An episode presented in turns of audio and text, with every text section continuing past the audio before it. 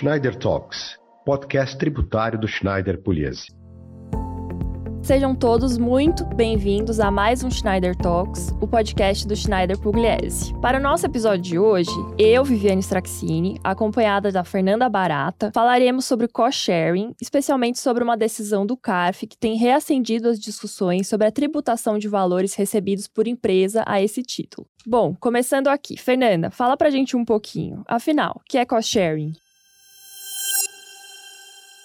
Olá, Viviane. Olá, ouvintes. É um prazer estar aqui e colaborar para mais um episódio do nosso Schneider Talks. Bom, vamos lá. O cost sharing, ele é um termo bastante utilizado para nos referirmos a estruturas utilizadas por grupos econômicos para o compartilhamento de atividades e seus respectivos custos de manutenção da estrutura. Resumidamente, os grupos econômicos, eles acabam se dividindo para compartilhar as despesas, especialmente com a atividade de back-office. No Brasil, também nos referimos ao termo de cost sharing como contrato de compartilhamento de custos, por haver a necessidade de um arranjo contratual para determinar melhor como ocorre o compartilhamento. Do ponto de vista tributário, tendo em vista é, se tratar de um contrato atípico, há algumas discussões sobre o contrato de compartilhamento, como, por exemplo, a incidência de PIS, COFINS e RPJ-CS sobre o reembolso, a incidência de ISS nas atividades e a dedutibilidade de despesas da base de cálculo do IRPJ e da CS. Nesse momento, a gente vai delimitar nossa conversa apenas sobre a tributação do reembolso pelo PIS e a COFINS.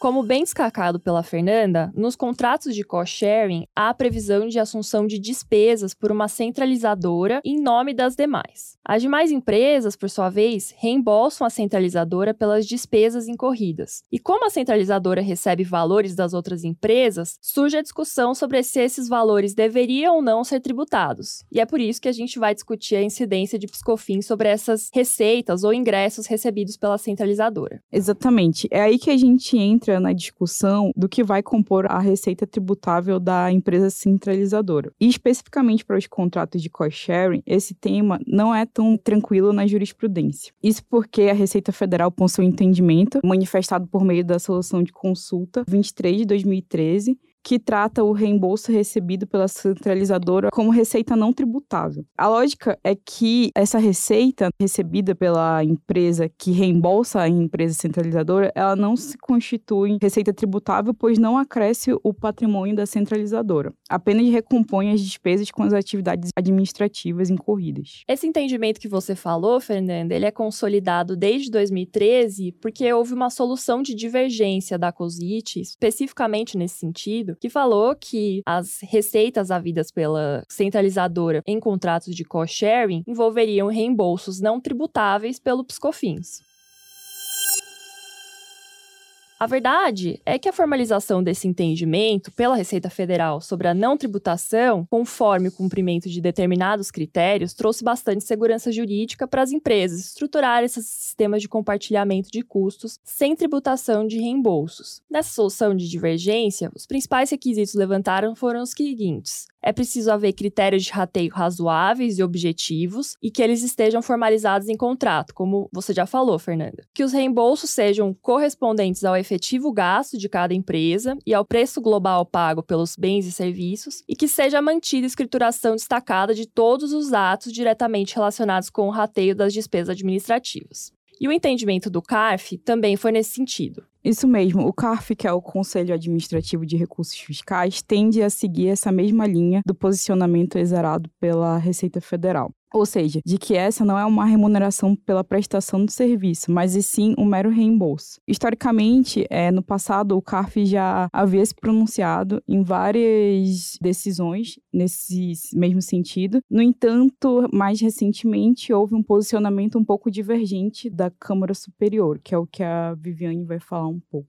Foi isso mesmo. Bom, nesse momento a gente já sabe que o contrato de compartilhamento de custos envolve reembolsos de despesas que, como regra, sempre foram tratados como não tributáveis tanto pela Receita quanto pelo CARF. Mas Recentemente, nós tivemos uma decisão da Câmara Superior do CARF que foi um tanto surpreendente. A decisão analisou um acórdão proferido em Câmara abaixo que havia entendido que os reembolsos recebidos em decorrência de contrato de rateio de despesa não estariam sujeitos à incidência de piscofins, ou seja, o entendimento normal do CARF. Mas aí a Câmara Superior, ao analisar a situação, acabou entendendo de uma forma distinta. Por meio de um voto de divergência, que veio a ser acompanhado depois pela maioria do colegiado, por 5 a 3, a Câmara Superior veio entender que os valores recebidos pela controladora a título de ressarcimento ou reembolso por despesas com os serviços compartilhados estariam sujeitos à tributação, porque constituiriam receita tributável. Isso. E nessa decisão parece que houve expressa menção à solução de divergência que você tinha comentado anteriormente. Isso mesmo. O voto vencedor mencionou expressamente que a solução de divergência não vincularia o entendimento do CARF, sendo vinculante apenas para a própria Receita Federal. Esse posicionamento é um posicionamento bem questionável. Eu concordo. Uma coisa é a gente dizer que o regulamento do CARF não vincula as decisões do Conselho às manifestações da Receita. E aí eu acho que não tem muita discussão mesmo. Mas outra coisa é passar por cima de um critério jurídico de lançamento previsto em ato vinculante da Receita. Acho que daria para questionar bastante essa afirmação com base no 146 do CTN.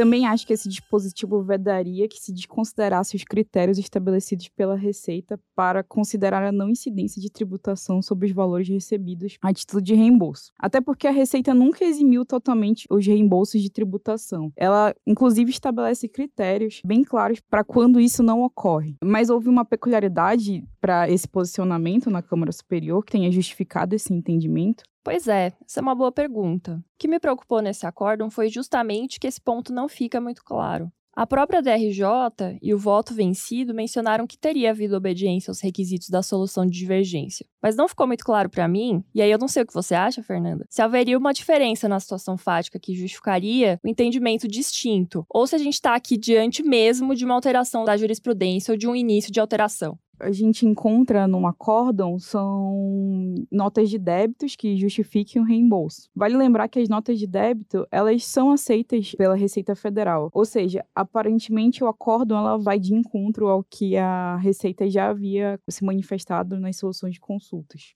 Exato. E aí é que é interessante. Como a gente falou, o voto divergência ele afirmou de antemão que não ia se vincular à solução de divergência que a gente mencionou. Em seguida, ele começa a tratar de um outro caso concreto de forma exemplificativa, ou seja, ele não fala muito especificamente do caso tratado. O voto ele menciona uma situação da Serpro, que é uma empresa pública que presta serviço para outras empresas ligadas, todas sob controle da União. E o voto diz que no contrato de compartilhamento da despesa, o valor recebido pela Serpro, se ele fosse considerado mero reembolso não tributável, a empresa, Serpro, em verdade não teria valor a ser tributado, porque tudo seria considerado reembolso. Então, o entendimento do voto vencedor é que a Serpro, no contrato de compartilhamento de custos dela, receberia valores que seriam tributáveis mas não fica muito claro como que isso se aplica ao caso concreto que estava sendo analisado pelo voto, que não era o caso de uma empresa pública que presta serviços administrativos para outras empresas públicas.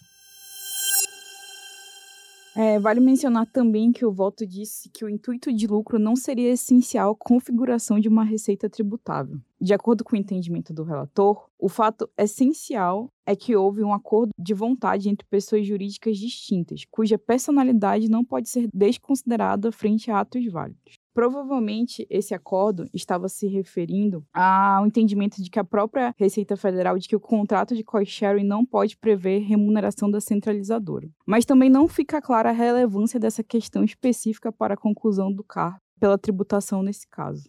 E só adicionando um ponto que você já tinha mencionado das notas de débito, de fato parece que não houve contraprestação no caso concreto, porque os únicos documentos que embasaram esses pagamentos foram notas de débitos, ou seja, pelo menos até o que está previsto ali e estabelecido no relatório e no voto, não houve emissão de notas fiscais de serviço que poderiam ser atreladas a uma efetiva prestação de serviço e uma contraprestação, que aí a gente sabe são tributáveis pelo Piscofins. Um outro ponto que chamou a nossa atenção aqui é que, se houve alguma alteração da jurisprudência, nos parece que ela precisaria vir acompanhada de um maior embasamento jurídico, para que a gente pudesse discutir como a Receita entende que deve ser a composição da receita tributável para fim de RPJ, CS e Piscofins e como o CARF entende, ou seja, para que a gente pudesse estabelecer os critérios tanto no órgão administrativo que faz a fiscalização e o lançamento, quanto no órgão administrativo que revisam esse lançamento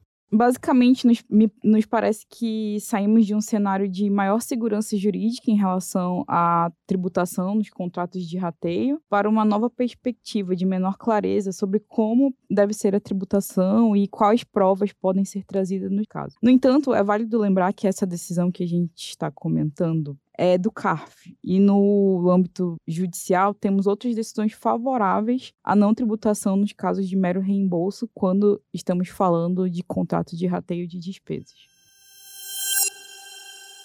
Bom, a ver como será o comportamento do CARF daqui para frente e se isso terá algum reflexo sobre o, sobre o entendimento da Receita. Bom, estamos chegando ao final do episódio de hoje e eu gostaria de agradecer a Fernanda pelo nosso bate-papo e agradecer especialmente a todos os nossos ouvintes. Nos acompanhem não só no podcast, mas também nas redes sociais. Um grande abraço a todos e todas.